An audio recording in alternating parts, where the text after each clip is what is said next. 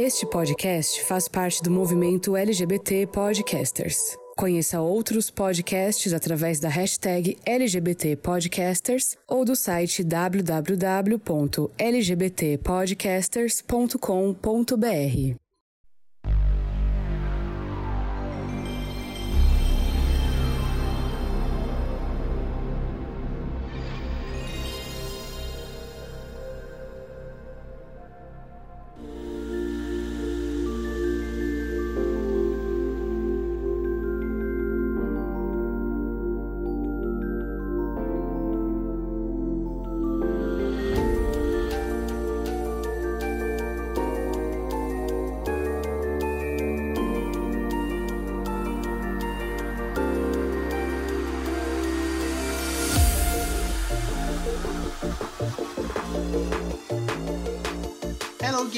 gamers, como vocês estão? Vocês estão bem? Aqui tá tudo bem, eu sou o Ângelo Prata e sejam muito bem-vindos a mais um episódio do GamerCast. E hoje com convidados ilustres, como sempre, pra gente falar aqui da saga Castlevania, nós convidamos o Chris do podcast Pega o Controle. Como você está, Chris? Ai meu Deus, toda vez que alguém fala Chris, eu tenho um troço. Parece o Chris do Resident Evil, eu fico. "Ah, sonho! Mas, gente, tô bem, tô de boa, estou alimentado, então já tô pronto pra, pra falar do jogo. Exatamente, estar comido é fundamental. Né? Ai, vontade. Mas. Isso é outro tempo. Bora, bora. E aqui comigo está sempre ela, que é a nossa guerreira, né, moradora da Zona Lost, Denise Stevens. Como você está, senhora Denise? Olá, estou muito bem, estou muito contente, pois o prefeito da minha cidade aqui de São Paulo antecipou a vacinação para a minha faixa etária. Não foi É, o governador, bem? né? Foi o governador, foi o que eu disse lá no começo, foi o governador que, que antecipou o queridíssimo, né? E aí vou ser vacinado provavelmente se tudo der certo, se a vacina não acabar até lá, né? Serei vacinado em setembro, então falta pouco aí, Brasil. A primeira dose, pô- a primeira dose por- pelo menos, né? Agora a segunda já não sabemos bem. É. Não sabemos, não sabemos se vai rolar, né? E bom, antes da gente entrar aqui nas nossas vias de fato, se a pessoa quiser comentar o podcast, se ela quiser mandar uma mensagem pra gente, se ela quiser nos criticar também, porque sim, nós somos criticados nas mensagens. o que, que ela deve fazer, senhor Denis? Pode mandar um e-mail lá pra gente no contato arroba gameover.com.br ou pode ir nas nossas redes sociais também, no arroba gameoverblog Uhum. e mandar uma mensaginha lá pra gente, uma direct, uma mensagem no Instagram, uma mensagem no, no Facebook, no Twitter, aonde a pessoa quiser, iremos ver a mensagem. E boa ou não, vamos ler também, né? Porque assim é a vida. Exato. E antes também, né? A gente tem todo um ritual aqui, vocês já estão acostumados, né? Pessoal que eu escuta sempre. Vamos falar do que, que a gente tá jogando. E nosso convidado, primeiramente, Chris. O que você está jogando? Conta pra Ai nós. meu Deus. Gente, eu tô jogando tanta coisa. Meu PC. Nesse momento eu estou tentando baixar Mass Effect pra jogar. Ai, que tudo. Ai meu Deus. Ai. Angelo. Você é fã? Nossa, eu já terminei. Eu já terminei um e o dois tantas vezes. Eu já fiz romance com tanta gente que eu acho que eu já peguei todo mundo naquela nave. Mas eu nunca terminei Meu o Deus, 3. Trent. Aí eu tô, tô tentando. Agora eu vou jogar de Mentira. volta. É. O 3 eu chego na metade e fico. Ai, gente, esse troço não acaba. Aí eu paro de jogar. Meu Deus, mas o Chris. O, o Chris. o 3 é tão emocionante. Então, mas, ah, ele fica aquela coisa, é tanta emoção que eu não consigo. é tanta emoção que o meu coração não aguenta. Mas, Você jogou Andrômeda? ai não, foram, foi tanta crítica negativa que eu tô. Ah, eu vou me poupar disso aqui. E uma porque não vai ter continuação mesmo, então, né? Nem adianta. Ai, que triste. Não, eu sou daqueles fãs que sofrem pelo jogo estar ruim. Então, quando o Andrômeda saiu assim, eu, eu joguei, assim, chorando lágrimas de sangue. Tipo, ai, que negócio ruim, eu amo tanto esse jogo. Mas, assim, tinha um potencial enorme. A história de Andrômeda. O, o- plot de Andrômeda é muito criativo. Uhum. Eu não que- eu, eu- infelizmente eu não gostaria que, que a BioWare des- desistisse do, de Andrômeda. Por favor, vamos levantar a hashtag Volta Andrômeda no, no Cruzes? O que mais você está jogando? Continue aí. Eu tô, além de estar com Mass Effect, eu tô no meu Overwatch, que tá morrendo, mas tá ali. Eu sou daquelas pessoas que, meu Deus, esse jogo tá morrendo, mas tá tão bonito. E eu tô continuando jogando. E agora, um que eu peguei definitivo mesmo pra terminar é no Nintendo 3DS. Eu tô jogando Project Cross Zone 2, que ele é um RPG tático misturado com muita farofa e bagunça, porque ele tem personagem do Street Fighter, do Tekken, uh, do Fire Emblem, do Darkstalkers, do Resident Evil. Gente, é uma- é mistura, tipo, muito louca num RPG tático de porrada. Hum, É muito divertido, mas assim. Na história não tem, porque é toda bagunça que você só joga. O mais legal ali é você ver os personagens dando porrada usando especial que pega a tela inteira. É isso. Mas... É o Denis que curte RPG aqui. Ai meu Deus, gente, RPG é tudo, tudo. E tático então? Ah, Deus. pois é. Eu gosto. Já joguei esse por, por sinal. Sonho. é muito bom, eu acho muito da hora. É muito legal. O Denis zerou todos os Final Fantasy desde o primeiro lá do Nintendinho. Você tem uma noção. Olha, eu sou muito fã, mas assim, coragem, porque tem uns que. Demorou um, um ano e pouco. Não, um ano e pouco. É, quase um ano e meio, mas eu acabei. Meu Deus, não. Eu tentei fazer isso, eu baixei quando eu tava com. Quando eu tinha aquele falecido PS Vita, eu baixei todos, porque tinha todos eles no, no console. E eu parei no 2. Falei, ai, tá muito chato, tá. Meu Deus, não- cadê o 3D desse jogo? Cadê o personagem legal? Aquele sistema de password, de ficar decorando palavra-chave pra conversar com a galera, um porre. Aí eu me perdi no mapa, eu falei, ai, gente, não, ai, chega, não tô com paciência. Mas do 7 pra frente, eu fui. Eu parei no 13. Porque o 13 é outra bomba. Desculpa a galera que gosta do 13, mas o 13 é uma bomba. Mas eu sou apaixonado por Final Fantasy também. É uma bomba que eu, que eu amo, sabe? Uma bomba que... Ai, menino guerreiro, olha. Esse é guerreiro mesmo. É uma bomba que eu amo. Ai, fazer o quê, né? É igual o Angelo com Overwatch, sabe? Com Overwatch não, com o Mass Effect Andromeda. Mesmo rolê. Bem por aí. E você, senhor Denis Stevens? A senhora é muito jogadeira, né? Desde que tombou o caminhão da Nintendo ali na, na frente da sua casa, você tem, você tem muitos jogos. Então, assim, Ai, pois é. só, só pro Chris entender a piada, ele desbloqueou o Switch. Então, ele fala que, tá, que tombou um caminhão ali, por isso que ele tá jogando vários jogos do Switch. Ah, eu entendo. Sim, entendo. Então, conta pra gente o que você está jogando no momento. Olha, estou jogando algumas coisinhas. E, quando- desde que a gente fez o, o cast lá do, do Zelda, né? Do Uhum. aniversário do, da franquia, eu comecei a jogar o, o Ocarina of Time no 3D, a versão do 3DS, né? Que eu não tinha terminado ainda, só eu tinha jogado a do 64 mesmo. E aí essa semana eu terminei. é, e continua sendo muito bom esse jogo, é impressionante, mesmo, depois de tanto tempo. É, mas é, é um dos meus Zeldas preferidos, não tem jeito. Eu comecei a jogar o Zelda Breath of the Wild novamente. Por quê? Não sei. Mas comecei de novo, porque né, a minha biblioteca de jogo tá bem grande, mas eu resolvi começar ele de novo. Então eu tô jogando ele, terminei o Zelda, tô jogando ele. Vou começar a jogar Chrono Trigger agora. Isso é bom. No 3DS também, a versão de Nintendo DS, né? E por enquanto é isso. Eu comecei a jogar Persona Strikers também, mas aí eu parei porque o Zelda acabou me consumindo mais. Sabe como é, né? Você vai jogar uma horinha, fazer dois shrine, quando você vê, meu filho, já passou foi quatro horas, você tá andando, andando, andando, andando, andando. Parecendo uma andarilha. Quando eu tava com o PS Vita, eu tinha. Coincidentemente, também caiu um caminhão da Sony aqui na frente da minha casa. Então. Foi, menino. Essas coisas Gente, é acontecem. absurdo, eu achei que isso acontecia aqui. E eu tava com. Nossa, tava com uma porrada de jogo instalado nele e baixei Final Fantasy X. Já era o que. Ai, Ia jogar ele novamente pela quinta vez. E esqueci dos outros. eu platinei ele duas vezes no PS Vita, pra você ter uma ideia. Eu já sei de cor. Até a Aham. conversa do povo. eu tô nesse nível também. E você, Ângelo, o que você tá jogando? Conta pra gente. Já eu, algo me diz aqui, ó, recebeu uma denúncia, uma denúncia que a senhora desistiu de Cyberbug. Ai, menina. É isso mesmo? Eu tentei, são seis meses de luta aí com o PS4 Fed, tentando. E vem atualização, e sai atualização.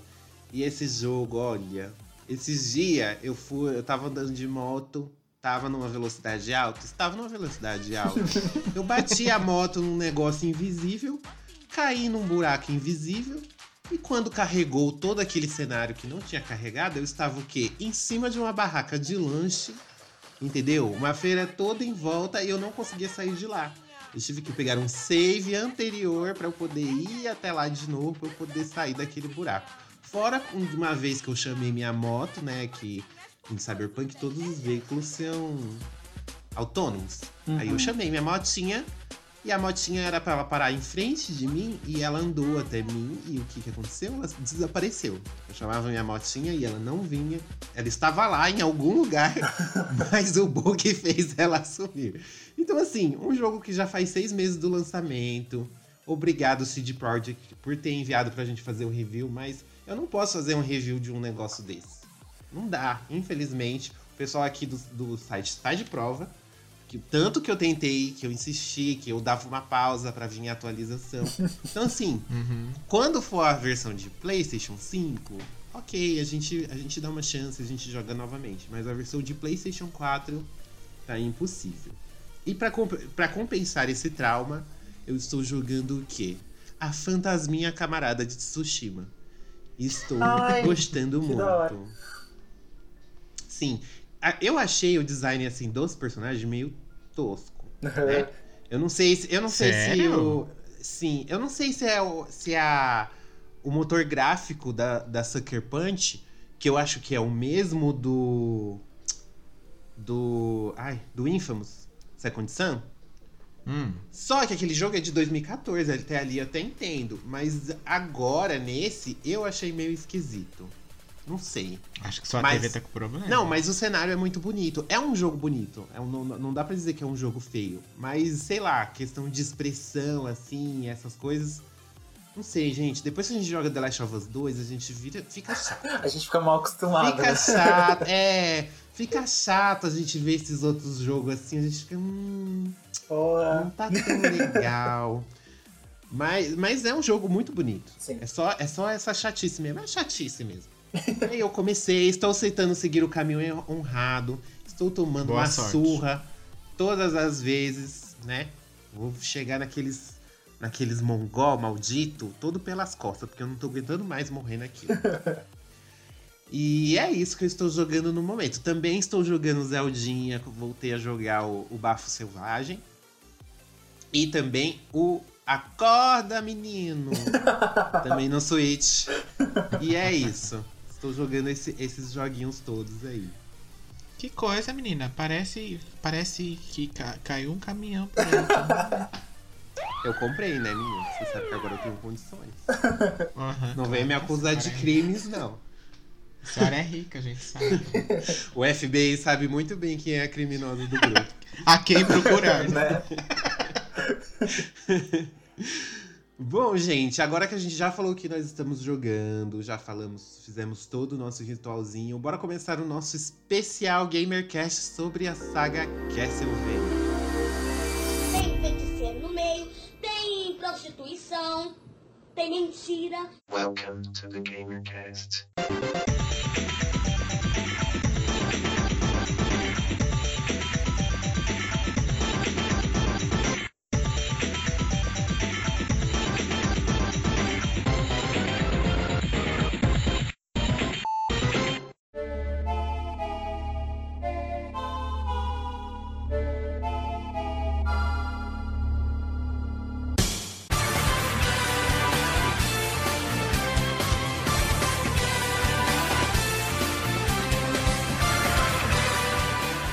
Bom, gente, esse podcast é uma edição que está recheada assim de vampirismo, de sangue, de gore e também muitas musiquinhas icônicas, porque a gente vai falar de uma das sagas mais aclamadas assim dos videogames, Crepúsculo. que virou um É. que virou, é, eu já ia falar assim, eu já ia terminar e falar assim, não é Crepúsculo, calma.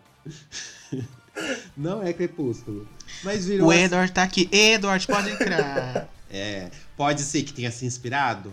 Pode ser. Olha. Crepúsculo pode ter se inspirado aí nessa saga.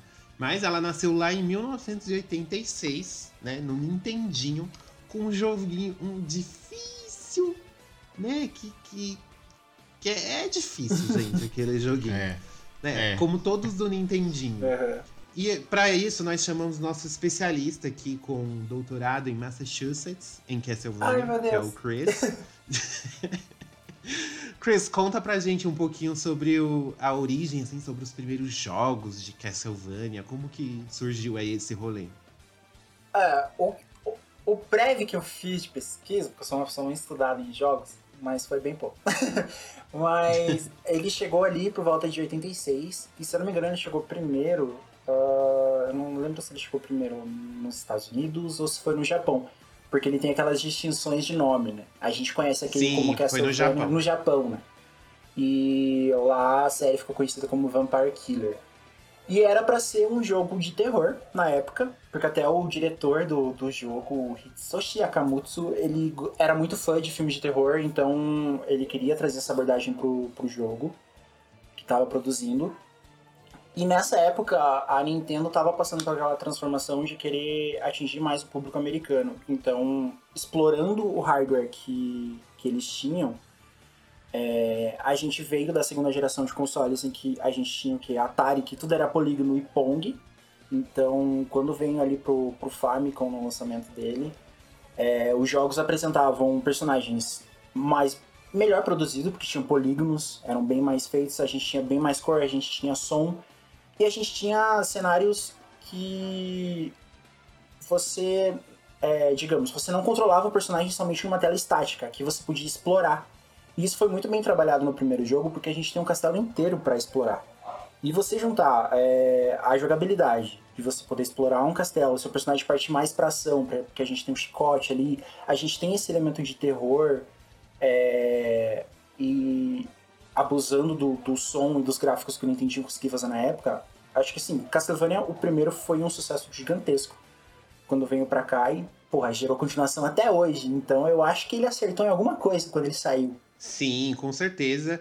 E ele também foi é, um dos responsáveis pelo, pela criação do estilo Metroidvania, porque ele era um jogo assim mais.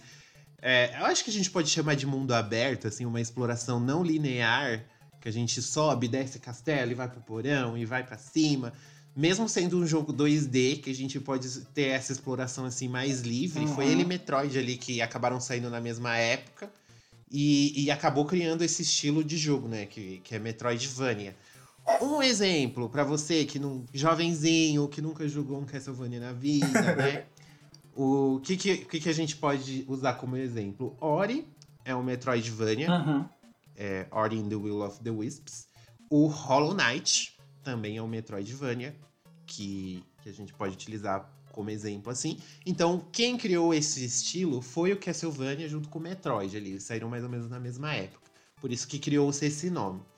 Mas em questão de história também é bem legal a gente citar que me- é, essa ideia de jogo de terror que eles tinham na mente, e como o próprio criador da série também, que você falou, era super fã de jogos de terror, eles acabaram se inspirando em vários contos, como o Drácula, né, de Bram Uhum. Stoker, que é o... Eu não, eu não sei nem se eu falei certo, é Bram Stoker? É. Bram Stoker? É.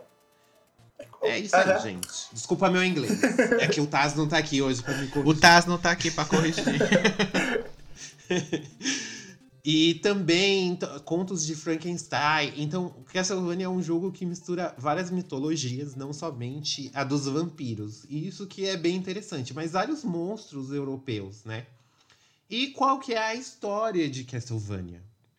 Basicamente, a gente tem o clã Belmont, que é um clã de caçadores de vampiros, acho que a gente pode dizer assim.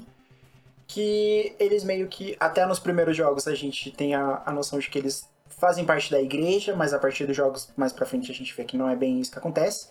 E eles precisam derrotar o Drácula, que é o grande vilão de praticamente quase todos os jogos. Se não tá em todos, pelo menos ele é mencionado ali no fundo. Então, até os primeiros jogos, a, a história é bem simples. Você controla um Belmont. Eu não lembro qual é do primeiro jogo. Eu acho que do primeiro jogo é o Richard. É o Simon, não é? Simon. Vamos lá. É o Simon do primeiro jogo. Você controla ele. E o seu objetivo é basicamente invadir o castelo do Drácula e pôr um, e dar um fim nele. É isso. Essa é a história básica de Castlevania no primeiro jogo, né? A partir do segundo, a gente, a, a gente é apresentado novos personagens. É, a gente tem até, no 3, a gente tem personagens secundários que ajudam, que a gente tem a Saifa até da, da série que surgiu agora. A gente tem a primeira participação do Alucard, que é filho do Drácula, que ajuda a derrotar ele. Então a gente vai avançando no tempo, a gente vai conhecendo novas, novos novas pessoas do, do Club Belmont, mas o objetivo é sempre o mesmo: é o Club Belmont se levantando para impedir que o Drácula destrua o mundo. Basicamente é essa a história do, de Castlevania.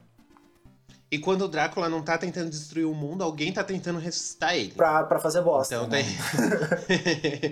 então sempre tem, tem esse rolê. Eu já cheguei a jogar alguns títulos que a gente conversa mais tarde também, que não eram os Belmont os protagonistas. Uhum. Mas tá tudo ali, tá tudo ali interligado. É. Então é um negócio meio. Como ele. O, o mal do Drácula sempre volta, é um negócio meio Ganondorf, meio Zelda, né? Aham. Basicamente, ali no começo da Nintendo, vilões era basicamente isso, né? É um grande mal supremo que você precisa ser derrotado e não é tão explorado. É mais pra frente, conforme vai saindo jogo novo, você consegue dar uma profundidade na lore do, do jogo. Mas, Uhum. como é. Você não tem como explorar muita coisa e, e é limitado os consoles. Então, basicamente, o começo de todo jogo que tem um vilão gigantesco é assim. E a grande maioria dos jogos seguiu no 2D, né? O, o Castlevania foi uma série que demorou pra se encontrar no 3D. E eu acho que, mesmo assim, o 2D é, é melhor do que o 3D.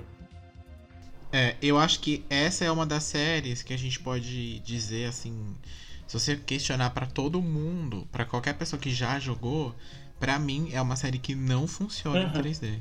Não funciona. É que nem, ó, a gente pode citar como exemplo aqui o próprio parceiro dele ali na, na criação do, do termo, né, que a gente mencionou, o Metroid. É muito difícil você achar alguém que goste muito do Metroid que é 3D. É muito difícil. Porque é, eu não sei se é a estética do jogo ou a forma que eles colocam aquele mapa em que você vai pra cima, vai pra baixo e, é, e volta e depois vai na frente e tem lugares, salas lá no comecinho do jogo que você só vai Uhum. explorar depois, lá no final, perto da batalha do boss final ou só depois que derrotar o boss final que você volta para lá com o item para poder acessar, enfim. Eu não sei se essa forma de mapa ela não consegue ser adaptada muito em, em 3D de uma forma que fique que dê essa mesma sensação de você de procedural, porque por exemplo, eu penso assim, quando você está jogando um um Metroidvania, por exemplo, toda vez em todos eles, em todos eles é meio que via de, é tipo a receita do bolo assim, é via de regra. No começo do jogo existe um lugar que você não pode acessar, que você só vai acessar muito pra Aham. frente do jogo, lá no final, como eu falei. E aí, quando você pega aquele negócio, você já saca, você lembra automaticamente que fala, nossa, lá no começo tinha uma, sei lá, uma porta que abria com essa chave. E aí faz isso dá a sensação de que você realmente avançou no jogo e que você realmente evoluiu e que, e que deu a sensação de realmente ser procedural o negócio. Que você vai e volta e depois você entende que o mapa é inteiramente interligado, completamente, né? E aí, sei lá, essa sala, quando você entra nela, ela tem uma outra saída que vai te levar lá para um lugar lá no final do mapa de novo, que você também não tinha conseguido explorar ainda, enfim. E eu acho que no 3D é difícil você fazer é- é esse tipo de. é, é mais difícil, talvez, você programar esse tipo de mapa para que ele funcione dessa forma, né? E por isso que eu acabo dizendo é o que eu sempre falo, Castlevania pra mim é uma coisa que em 3D não rola, assim. Existem jogos em 3D que foram até bem feitos, né? Aquela, aqueles do. Que a gente comenta mais pra frente do PlayStation 3 lá, o Curse of Darkness, mas aí é uma. O Lords of Shadow, É. perdão. É, mas.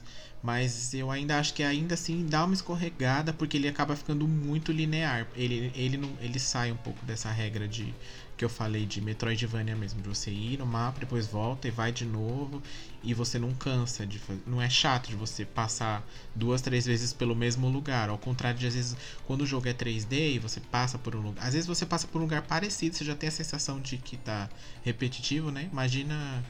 É, já em 2D isso é, é mais difícil de acontecer, geralmente. Eu acho que esses em, em 3D, porque que ele se adaptou tão bem no, no 2D, é justamente esse esquema que você falou de. O cenário praticamente está pronto para você explorar. Você só tem certas limitações. E ele é um esquema que te recompensa enquanto você está jogando. Você derrota um inimigo, pô, ele solta um item que te ajuda, a uma arma mais forte, ou Uhum. um item que recupera a sua vida quando você está morrendo. Então, isso é recompensa muito rápida. E é legal quando o jogo te mantém preso desse jeito. Eu acho que quando você passa pro 3D e você precisa ter mecânicas em que você precisa controlar a câmera, você precisa é, acertar o seu personagem, você precisa desviar, você precisa usar um monte de técnica para matar um inimigo simples.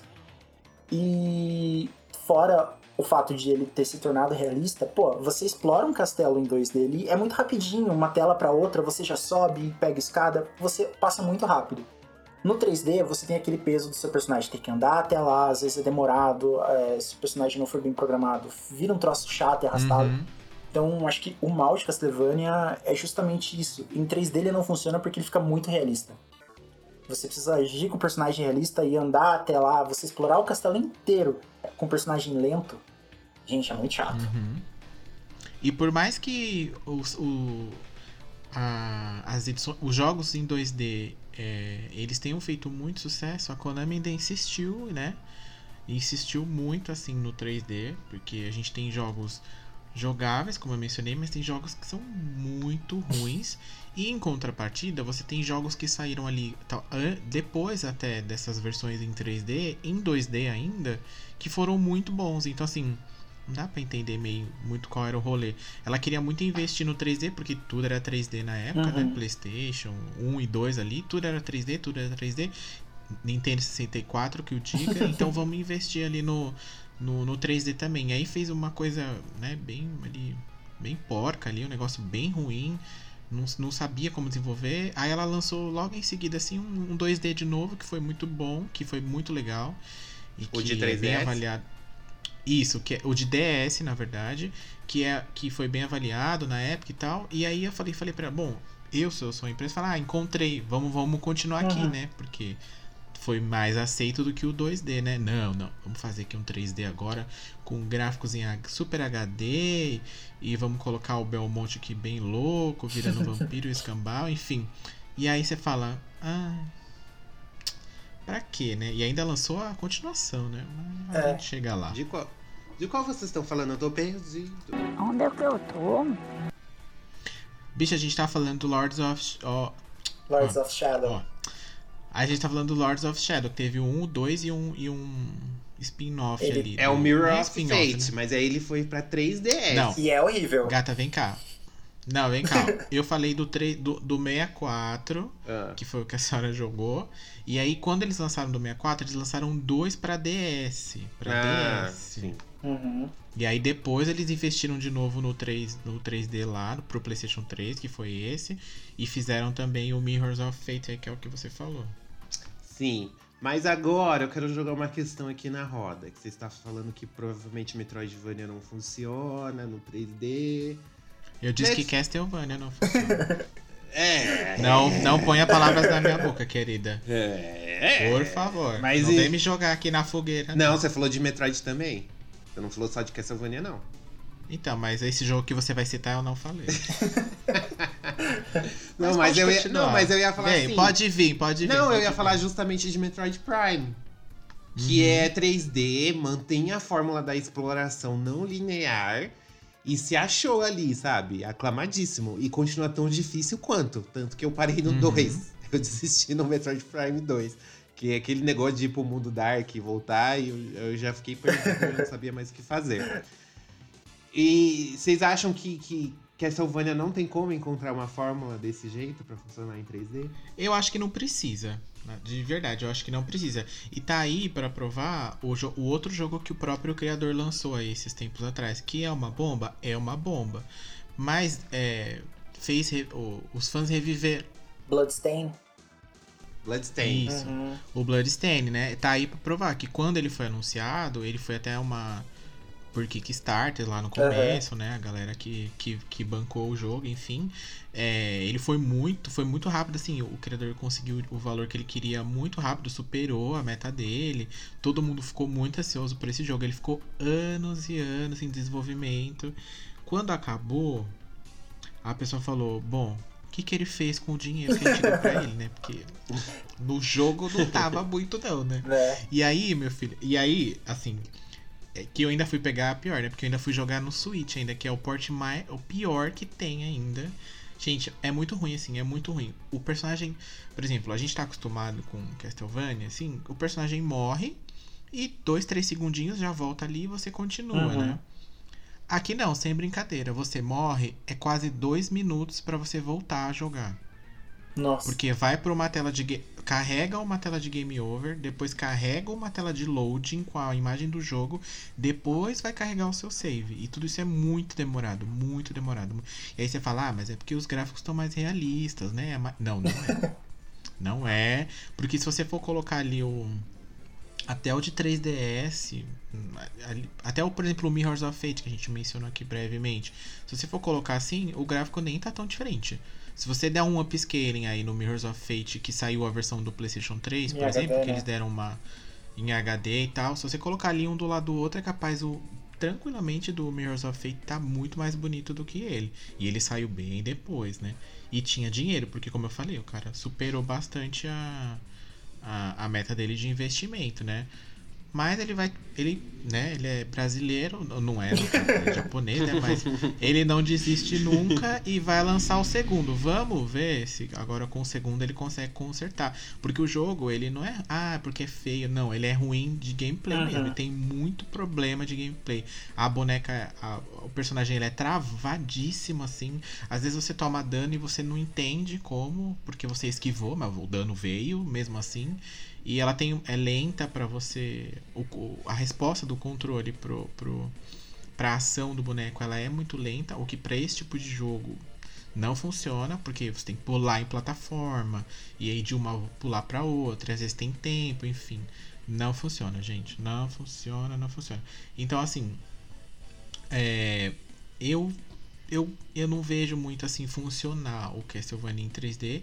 E como eu falei, não tem muito. Pra mim não tem, não tem motivo pra ele ser. Ele pode continuar ali no 2D dele. Existem jogos em 2D, como a gente citou, o próprio Ori, o Hollow Knight, que são belíssimos assim de você jogar. E, do- e o 2D não, é- não é um problema, né? Talvez em 3D seria, mas em Uhum. 2D você consegue jogar. E foram jogos que foram premiados, enfim, e, e são muito bons. Você tem o gameplay excelente, né? Os controles são muito bons. Funciona. Então basta a Konami querer. A gente sabe que ela não tá muito afim no momento, mas é só querer. Ah, aí você tocou. Basta a Konami. Aí a gente já se decepciona. Porque... Esse é o maior problema do Castlevania. É a quem ele pertence, é Né? o dono dele, no caso. Ai, Silent Hill que o diga. Mas de, de Castlevania, diferente do, do Metroid, eu acho que o problema é a concorrência.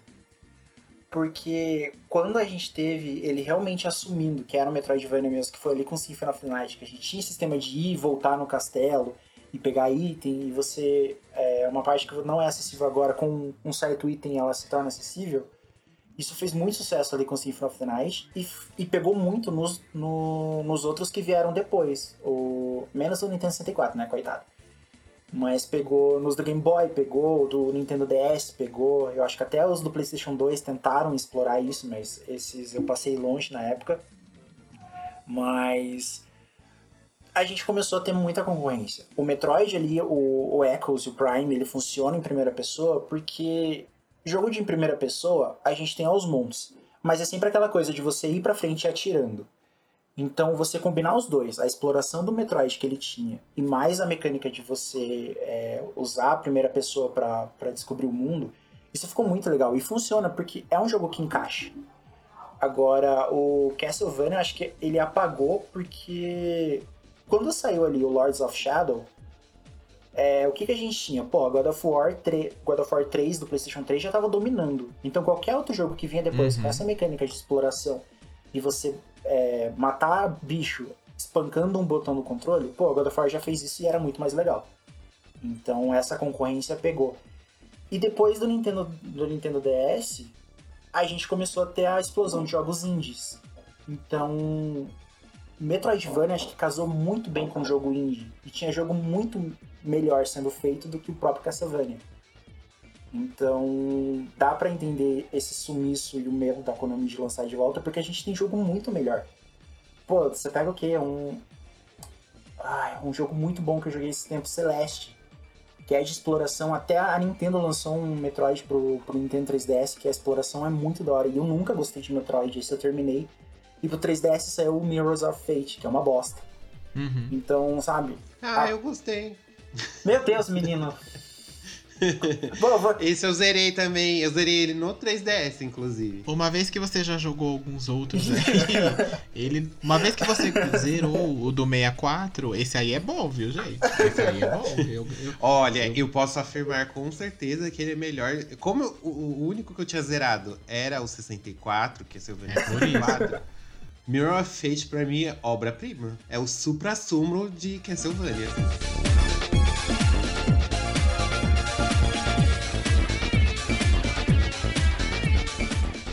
Não acho ele ruim assim, não. O problema. é- novamente a gente vai falar aqui. O problema é a, é a própria desenvolvedora ali. Uhum.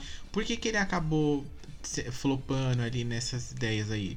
É, como o próprio Chris falou, a gente tinha já o God of War, que era muito melhor, não tinha. E aí lança um. e- e- o jogo é praticamente igual.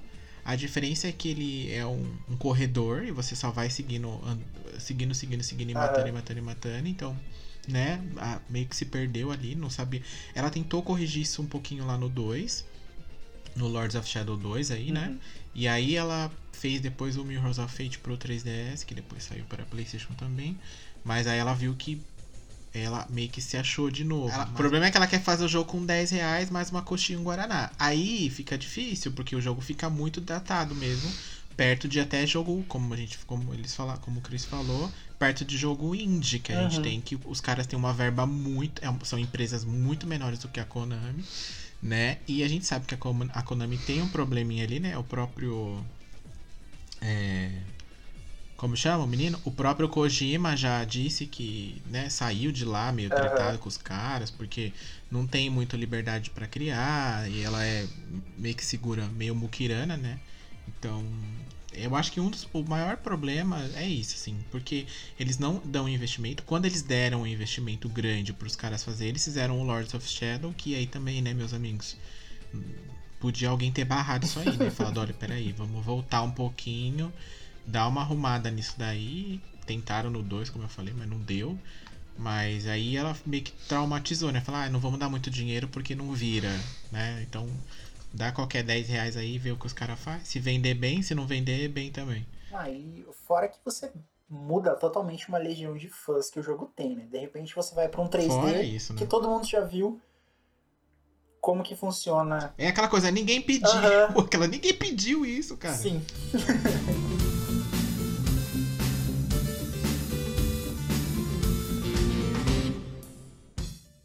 Bom, só pra contextualizar assim, pra quem tá meio perdido no rolê, o Castlevania, ele, o primeiro título dele foi lançado em 86, só que ele teve uma porrada de sequências. E é, o último jogo que saiu, os últimos, né, que eu acho que a gente pode citar que eles fazem ali parte do mesmo clã, foi o Lords of Shadow, que ele tentou é, faz meio, meio que uma releitura ali da franquia, né? Ele não é muito ligado ao, ao, aos, à saga principal, assim, aos outros jogos.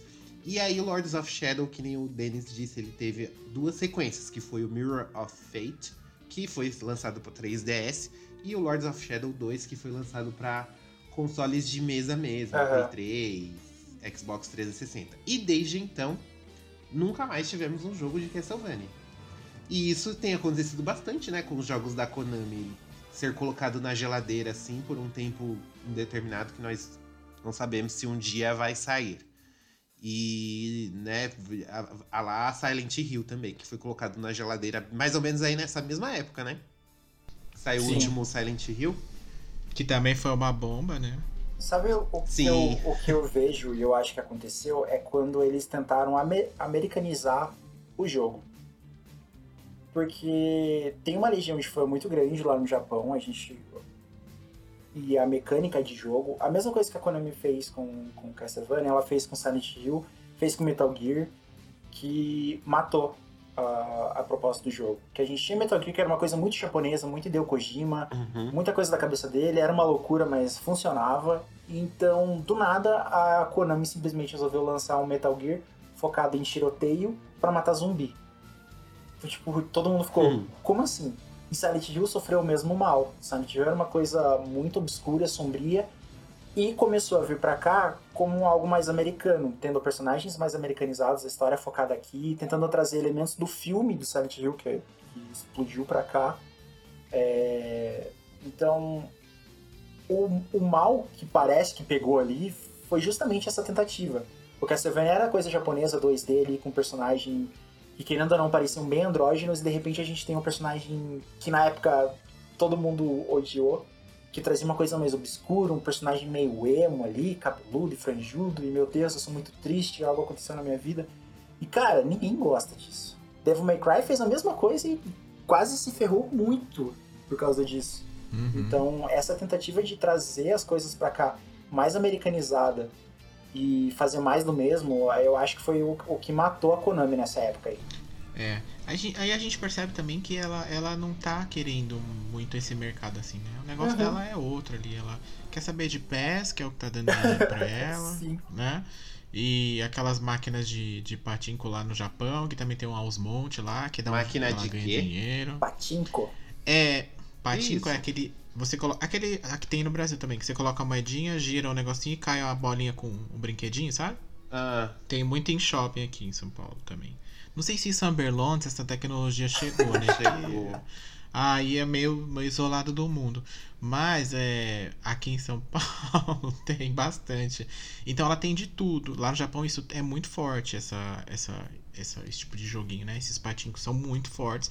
E eles são sempre temáticos de, né? de jogos, de anime, de tudo que você pode, possa imaginar. Então a Konami tem muito delas lá, tipo, espalhada pelo Japão inteiro, com, com as franquias dela de jogo, né? Tem Metal Gear, tem Castlevania, Uhum. tem Silent Hill, tem até do PES, enfim. E ele- lá ela ganha muito dinheiro. E ela, ela também produz para essas máquinas, né? Para outras franquias, enfim, de jogos, de filmes e de, de animes lá dentro. Então ela ganha muito dinheiro com isso lá. hum. E porque se você for parar pra pensar, o que, a, o, que, o, que, a, o que a Konami tem ativa no mercado das franquias dela? É só o PES mesmo, né? É. Porque o Metal Gear também deu uma, deu- ficou na geladeira depois da última bomba e com a saída do Kojima também. é, acho difícil ela se arriscar a fazer alguma coisa com esse nome. É, então, assim, porque fora isso, nada mais, né? É, eles lançaram. é, o Bomberman também é da Konami, né? Nossa, matou até o Bomberman. Não, o Bomberman tá vivo. Tava morto. Mas vive- ressuscitou aí no, no, no Super Bomberman R, que inclusive ganhou o modo online recentemente. Mas as Uhum. principais franquias dela estão realmente mortas. Como diria. Como diria a Leila Quanto será Lopes. que é a da Leila Lopes? A qual? A Leila Lopes, a atriz. Ela faleceu, qual? Ela faleceu? É.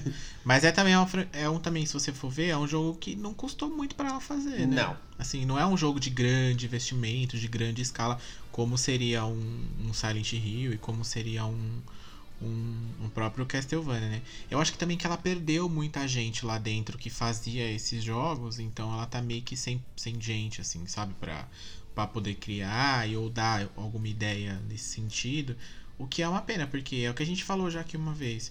Aí eu pego uma desenvolvedora menor, eu pego a mesma ideia, né, do jogo e lanço ele com outro nome, que foi o que fizeram com o Bloodstained, por exemplo, que é nitidamente um, um Symphony of the Night, só que ruim, né? Mas é nitidamente um Castlevania, enfim.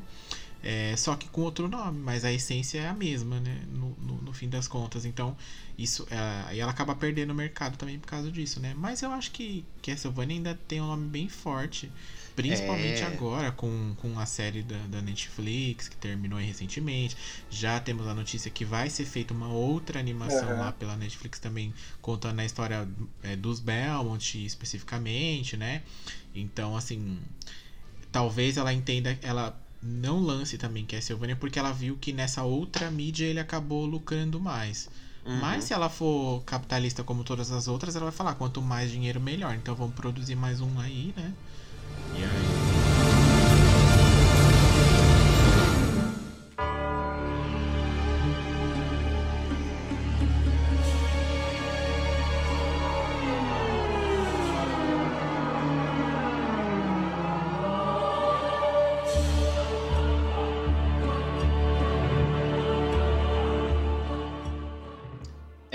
Eu acho, eu acho que vai dar uma puxada. Eu acho que essa série pode reavivar aí a Konami a trabalhar nas suas séries mais famosas, Sim. nas suas franquias.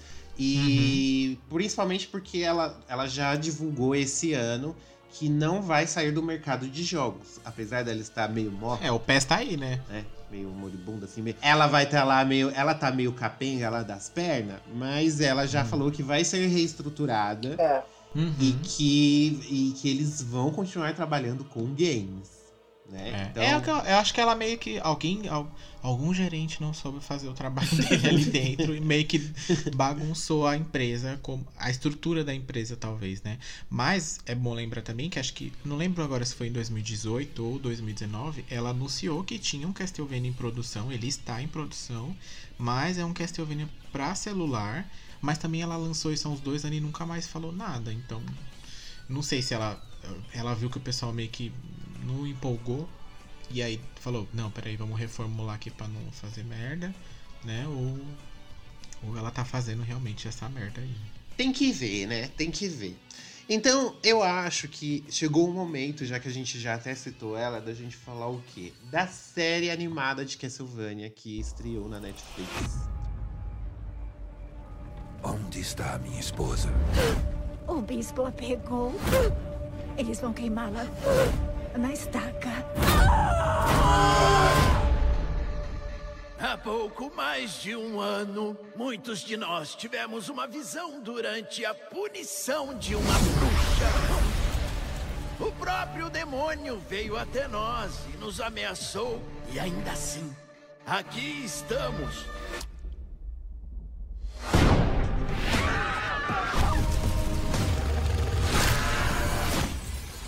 Matem tudo que virem. Matem todos. Acho que estão com problemas aqui. Quem é você? Trevor Belmont. Sou Saifa Belnades.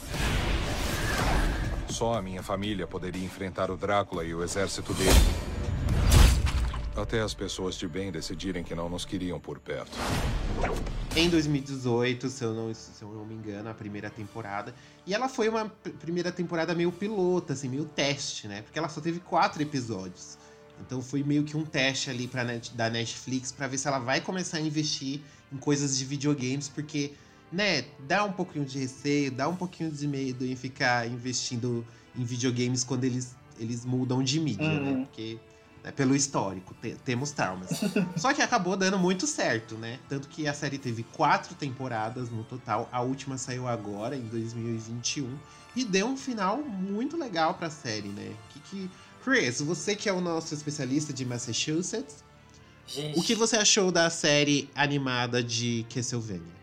Eu tô assim, no, no, no meu podcast lá, eu tô forçando todo mundo a ver. Eu já convenci dois a terminar de ver a temporada, porque eu tô procurando. Como é que é aquele meme? 80% do meu tempo eu tava pensando em Castlevania, os outros 20% eu tava esperando alguém falar de Castlevania. Do Meninas Malvadas. Isso. Eu estava obcecada. Passava 80% do meu tempo falando sobre a Regina. E nos outros 20% eu torcia pra que alguém falasse dela, pra eu poder falar dela mais um Porque, gente, fechou, pra mim, fechou de uma forma. E eu vi desde quando, quando estreou, eu vi no dia que estreou, eu vi com um amigo, a gente ficou a madrugada inteira assistindo. Muito puto, porque só tinha 20 minutos aquele desenho, então em uma hora você termina a primeira temporada. Falei, cara, tem que Uhum. esperar um ano pelas próximas. E a qualidade, assim, só subiu.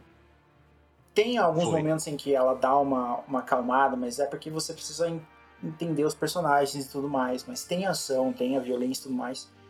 E como o ele tem elementos dos antigos ali, a história, os personagens que estão ali, é, a história do, da série mesmo, é a história do Castlevania 3. Acho que é, não lembro o nome agora, mas é o Castlevania 3. Então, tem muitos elementos dos jogos antigos, tem muitos personagens que estão ali que são, que são apresentados nos jogos. A gente tem chefões ali, inimigos que a todo momento você vê um inimigo que, cara, esse bicho aqui eu enfrentei em tal lugar, esse bicho aqui eu vi em tal jogo. O 3 é o Drácula's Curse. Isso, obrigado. Então. Eu achei que funcionou de uma forma tão legal, porque as cenas de, de, de porradaria, na primeira temporada, elas são até um pouco fraquinhas. Mas depois acho que a galera pegou o jeito e é uma coisa espetacular. Uh, a trama política que tem no segundo, do, dos vampiros na corte do Drácula, a trama que tem no terceiro, de dele preparar você para uma coisa maior que tá vindo e você ficar naquela expectativa de caraca, é, eles vão dar um jeito de trazer o Drácula de volta, e o que, que vai acontecer, e esse personagem que eu gostava agora ele tá agindo desse jeito, esse personagem que, que eu achei que era fodão, agora ele tá aqui, tipo, quase morrendo, o que que tá acontecendo?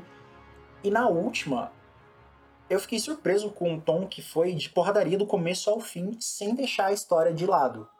Tem alguma, algumas histórias que terminam ali de forma muito rápida. Eu não sei se pode dar spoiler.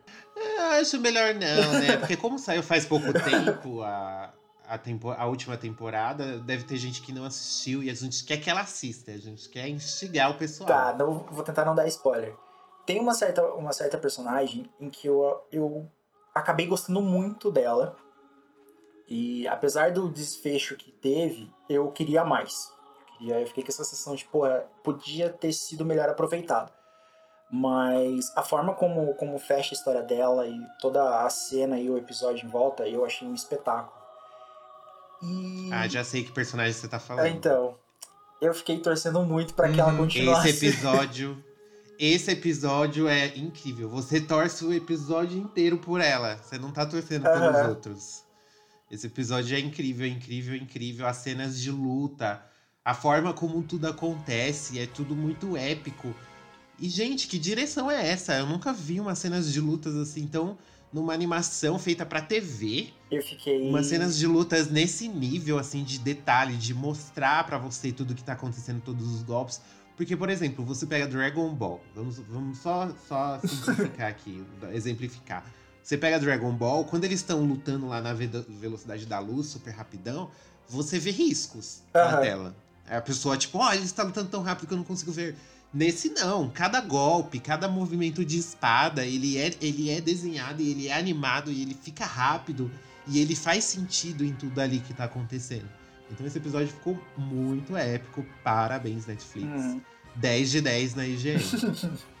e dá pra ver muito que a, a experiência que eles tiveram desde o começo é o que ajudou a deixar a última temporada, tipo, tá, a galera gosta da, da, trama política, a galera gostou de porradaria, a galera gostou de ter elementos dos jogos, então, tipo, a gente vai por. Vamos mudar tudo que as gay que é nessa temporada. E, cara, fechou, pra mim, fechou de uma forma muito forte.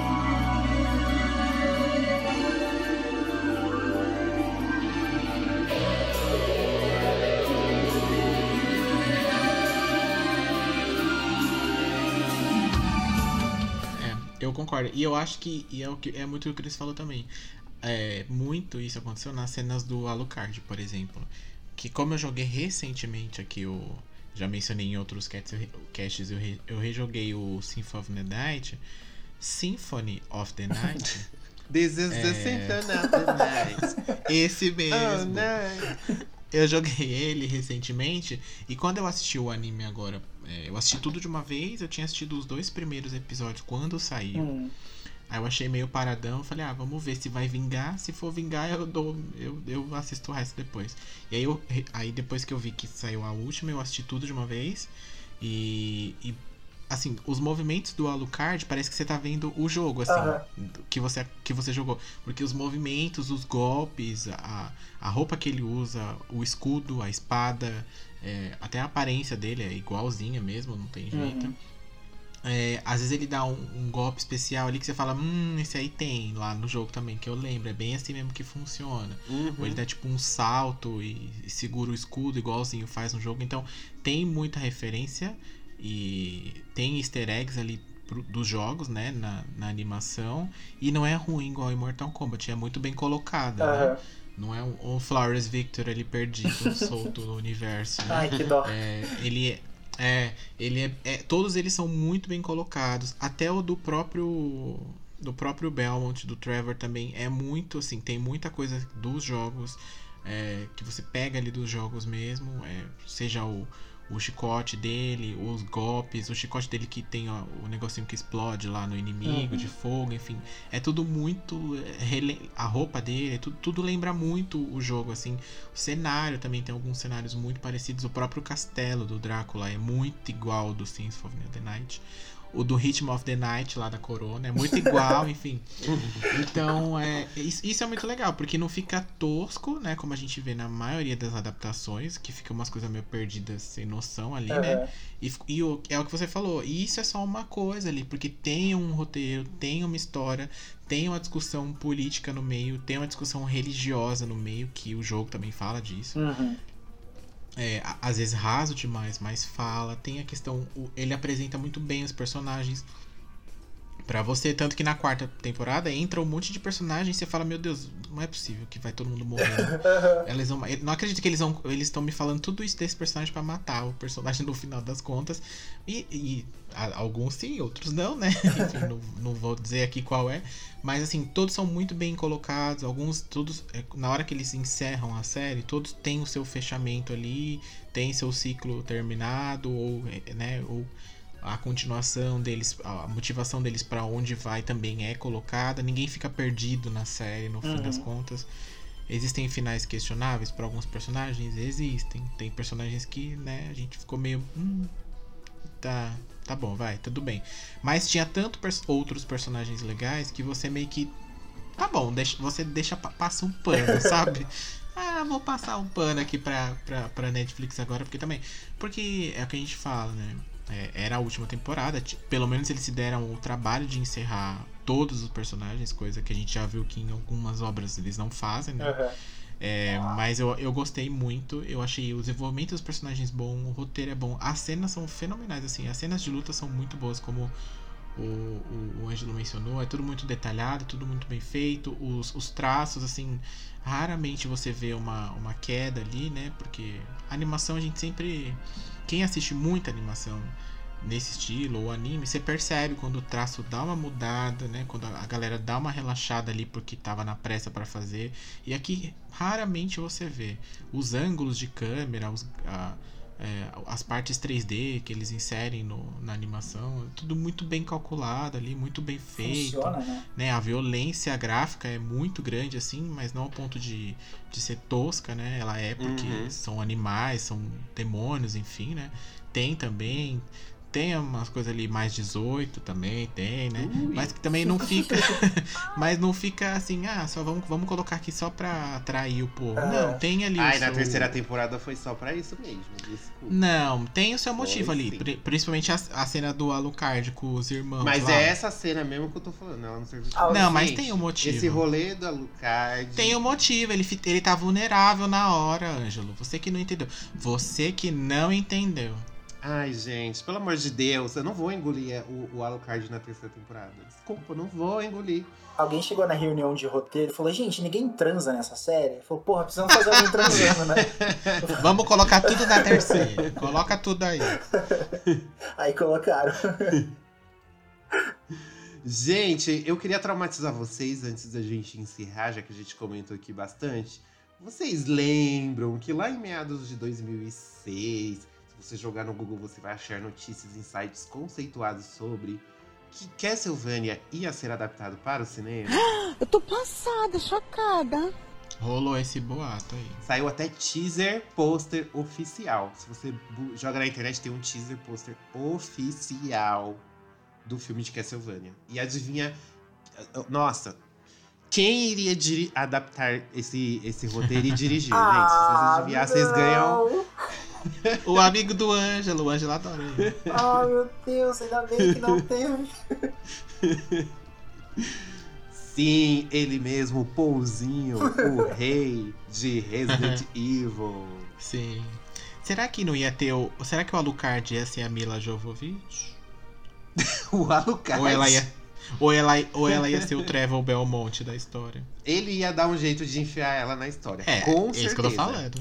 Ou ela ia ser o Drácula, já pensou? Com certeza, ela ia ser enfiada na história. Com certeza. Ai, não, então você ia ver o que. A gente ia ter aqui um. Um. Sei lá, gente. Pô, Anderson, você pode esperar tudo. Ia ficar, Ia ser ia isso ficar mesmo, ruim, ia porque ficar ruim. ele ia ser o diretor, o roteirista e o produtor. É, Então ia ser igual Resident. Evil, entre- iam entregar na mão dele. A Imagina. Konami, eu acho que estava bêbada no momento. Olha, Alguém Tentou. falou: olha o que ele fez com Resident Evil, tá dando dinheiro. É. Pede pra ele fazer do Castlevania. Aí em 2009 o projeto foi cancelado. Mudaram até Deus, de né? diretor. É, chegou a ser cogitado James Van na época pra, pra poder dirigir o filme. Que seria uma Gente, boa. que rolê. É, foi muito rolê pra esse filme sair do papel. Liberaram um orçamento lá meio. né, pra um filme Castlevania não, não ia rolar. 10 reais um Guaraná. É, não ia rolar pra fazer umas criaturas legais assim. Mas, gente, foi, foi um rolê essa questão do filme, Ah. né? Mas ainda bem que quem espera sempre alcança. Não sei. A paciência é uma virtude?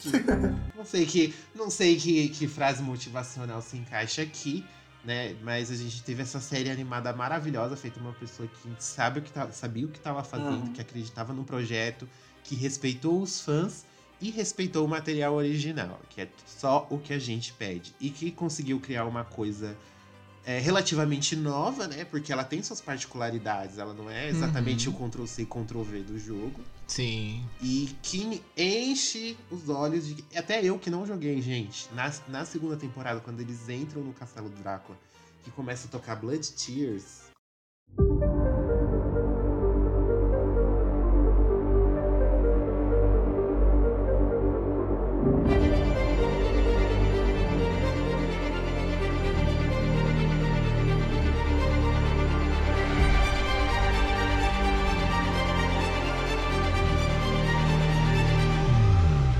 Insira aqui aquele meme da, da Pepita arrepiada. Era eu assistindo ali na hora. Eu falei, mano, essa é a música do jogo. Que demais. É demais, demais, assim, incrível. E agora, pra gente encerrar, eu gostaria que vocês recomendassem um Castlevania pra quem nunca jogou. Por onde ele deve começar, sim, ou onde ele será melhor apresentado. Eu acho que eu já sei o que todo mundo vai indicar. Mas sem ter ser criativos, Ai, meu além Deus. desse, o que vocês acham? Que, te- que outro jogo da franquia vocês gostam? Eu, eu acompanhei Castlevania, tipo, eu joguei muito. Tinha Drácula X, que eu joguei no, no Super Nintendo. Eu achava ele maravilhoso. Eu, fui termin... eu baixei ele pra jogar no, no 3DS e foi o primeiro que eu terminei, assim. Cara, esse jogo é muito da hora. Graças, né, emulador, save state, um beijo. Mas o que me fez gostar muito da franquia mesmo não foi o Symphony of the Night, que todo mundo, né, idolatra pra caramba. Foi ele que instalou Metroidvania na, na série. Desde então, quase todos são, são a mesma pegada. Foi o do 64. Ai, né? nossa, tô... menino, você tirou da minha boca. Mas não. Foi o Area of Sorrow, do Game Boy Advance. Ele é tudo. Ele tem Metroidvania, ele tem RPG, que eu gostava muito. Ele tem a exploração, ele tem a transformação e os poderes do, do Soma, que cada inimigo que você mata, ele libera uma alma e aquela alma vira poder pra você. Tanto que depois eu fui jogar o Symphony of the Night, eu senti muita falta disso. Eu fiquei, cara, tá faltando alguma coisa aqui. E era essa mecânica do Area of Uhum. Sorrow. O do Game Boy Advance é muito bom, ele é muito gostoso de jogar, ele é fácil, não é tão difícil, ele não é tão cruel quanto os antigos. É, é um personagem novo ali, talvez a galera que queira ver Drácula, essas coisas, achem estranho, porque né, o mote principal dele ali meio que não é o Drácula, é uma galera tentando trazer ele de volta.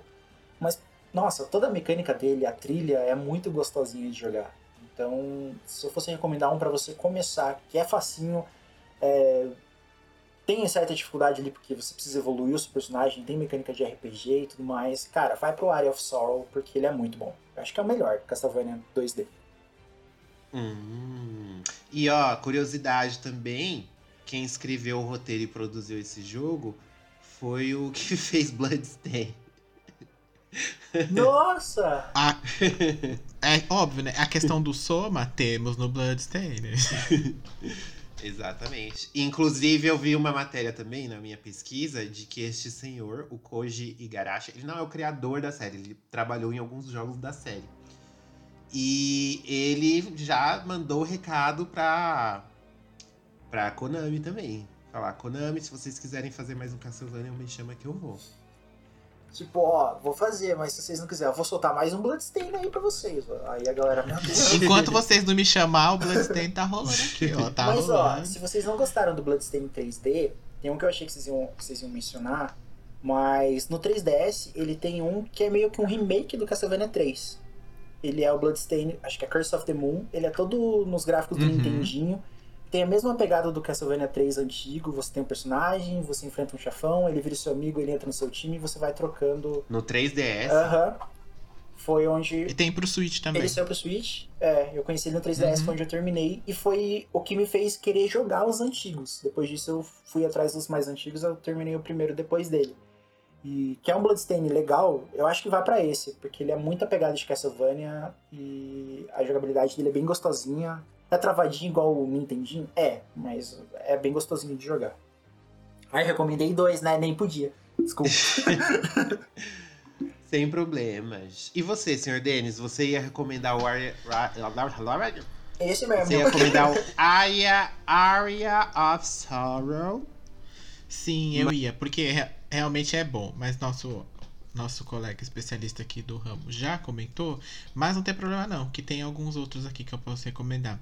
Como eu falei, eu joguei algum no DS, tem bastante Castlevania, bastante assim, tem vários jogos. Então eu vou recomendar dois do DS, um que eu já joguei e terminei e o outro que eu comecei a jogar há um tempo, mas dei uma parada, mas vou voltar agora. O primeiro é o Order of Ecclesia, Ah, eu já joguei é- esse. é muito legal que você joga com a. Não tem, dra- não é o Alucard, é aquela coisa, não é. Mas o, o bom de Castlevania também é que você pode começar por qualquer um, porque a história não é assim, ah, ai, acabou o 2 e onde o 3 começa exatamente onde acabou o 2. Não. É como a gente falou, às vezes não é nem o mesmo protagonista, mas é da mesma família, porque é em gerações depois. Ah, o Drácula foi, adormec- é, foi trancado lá e aí ele renasceu. Então, alguém do clã Belmont ou com ligação dele é chamado para poder ir lá e aprisionar o Drácula novamente. E nesse daqui é mais ou menos assim que funciona, né? Você joga com uma personagem mulher, no caso, e o outro que eu vou que eu vou é, que eu vou indicar para vocês também é o Down of Sorrow, que é do DS também, que funciona mais ou menos ali como o War of Sorrow. Pode até dizer que é uma que é uma sequência É, é uma- uma espiritual. continuação. É, ele. A história. Se você começar por ele, você vai entender a história toda, inclusive a do, a do Area of Sorrow, que, ela, que ele menciona várias coisas, tem algumas, alguns breves releases, assim, durante. em alguns. é, algumas partes do jogo, enfim, em alguns cenários. É, e também é bem legal, é bem raizão de, assim, de Castlevania em 2D, você joga lá no, com as telinhas do, do DS e tal, dá pra, tranquilamente para você jogar no seu computador no famoso emulador. E assim, meio que eu concuro aqui, a gente vai deixar o, o, Symphony, of the, o Symphony of the Night como a principal opção ali para você jogar. E também você pode jogar em qualquer lugar, porque ele tem para celular, tem para PlayStation 4, tem para PlayStation 3, tem para PlayStation 2, tem para PlayStation 1, tem para Windows também no bom e velho emulador de qualquer uma dessas plataformas que a gente mencionou. E que aí, você vai pegar assim o ápice da, da da série, com certeza. Né? Assim, não tem. Ele é realmente assim, acho que para qualquer um é, um é, o que mais é, é, perfe... é redondinho ali, perfeitinho na sua na sua na sua bolinha. E você, Ângelo, você vai recomendar o 64? A? Eu vou, se você quer saber como é, não fazer um Castlevania. Isso. Você procura o Castlevania 64, gente. É uma mecânica assim única uns saltos assim bem precisos, uns pulos que os personagens dão, umas magias. E a câmera, Jesus. A câmera é maravilhosa, o design dos inimigos assim nem se fala, você olha assim você fica aterrorizado. É, uma caveira gigante. Gente do céu. Todo lindo, tudo maravilhoso, cheio de puzzles e ainda ganhou uma sequência. Hum. Pra vocês verem como esse jogo é, é maravilhoso. Como pode os E- fãs, né? Você pode escolher entre dois personagens, né? Exatamente. E é isso, gente.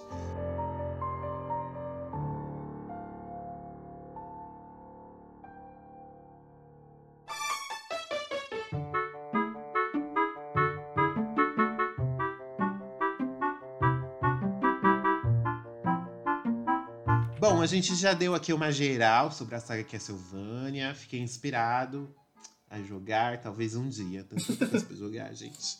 Meu É. Deus. E eu gostaria de agradecer aqui a presença de Chris, do Pega o Controle. Chris, divulgue seu podcast aqui. É, para quem não sabe, né, o Chris também é hostess. É, a gente Conte, tem... conte para nós onde, onde encontrar o seu podcast. Bom, então vamos lá. Você pode encontrar o nosso podcast, que é um podcast voltado para as gays, mas falando de jogos, falando de filme, falando de série. Cara, um monte de coisa que a gente cresceu vendo ali nos anos 90, anos 2000. Então, é mais a nossa. A gente conta mais a nossa experiência de como a gente viu tal jogo, como a gente encarava é, a nossa infância naquela época que era meio tenso. Mas, né, a gente sempre tenta levar da forma mais leve possível. Você pode encontrar o nosso podcast no Instagram, no Twitter, como Pega o Controle Underline, no Facebook também Pega o Controle, e né, Spotify, iTunes, Deezer, gente, tudo quanto é lugar, se encontra a gente como Pega o Controle. A gente tem episódio toda terça. E é isso. Muito bonito. E, senhor Denis, se a pessoa quiser comentar este podcast aqui, o que, que ela deve fazer? Pois bem, ela pode mandar um e-mail lá pra gente no contato arroba gameover.com.br ou pode também nas nossas redes sociais, no arroba gameoverblog e mandar um recadinho pra gente, contar qual é o seu joguinho preferido, se você conhece ou não conhece. Enfim, não esqueça, não esqueça também de seguir a gente na sua plataforma de Exato, podcast do qual você está nos ouvindo, seja ela Spotify, seja ela o, o Apple Podcasts, o Google, ou aquela mais sombria que a gente nem sabe que existe, mas a gente tá lá também. Só seguir a gente lá, né? Ou assinar, ou o que quer que seja. Lembrando que o podcast sai toda sexta-feira. Então, sextou aí, você pode ouvir uma nova edição. Você vai estar conosco, com a gente. Bom, gente, é isso. Denis, DJ, por favor, termina com, com Blood Tears essa edição. Pode deixar. Blood Tears vai tocar na abertura, no meio e no final do episódio. É, hoje ele quer essa música pra sempre, né? Ele vai entrar no casamento dele com essa. Exatamente. né? E com vestidão vermelho, igual o de Camila com uma ombreira dourada. Que tudo. E o cabelo platinado. Nossa. Isso, o cabelo platinado. Uma peruca platinada. Bem, bem longo, assim, no lugar do véu, tudo um cabelo. Bom, gente, é isso. Um beijo, um cheiro e até a próxima edição. Até. Bye. Tchau.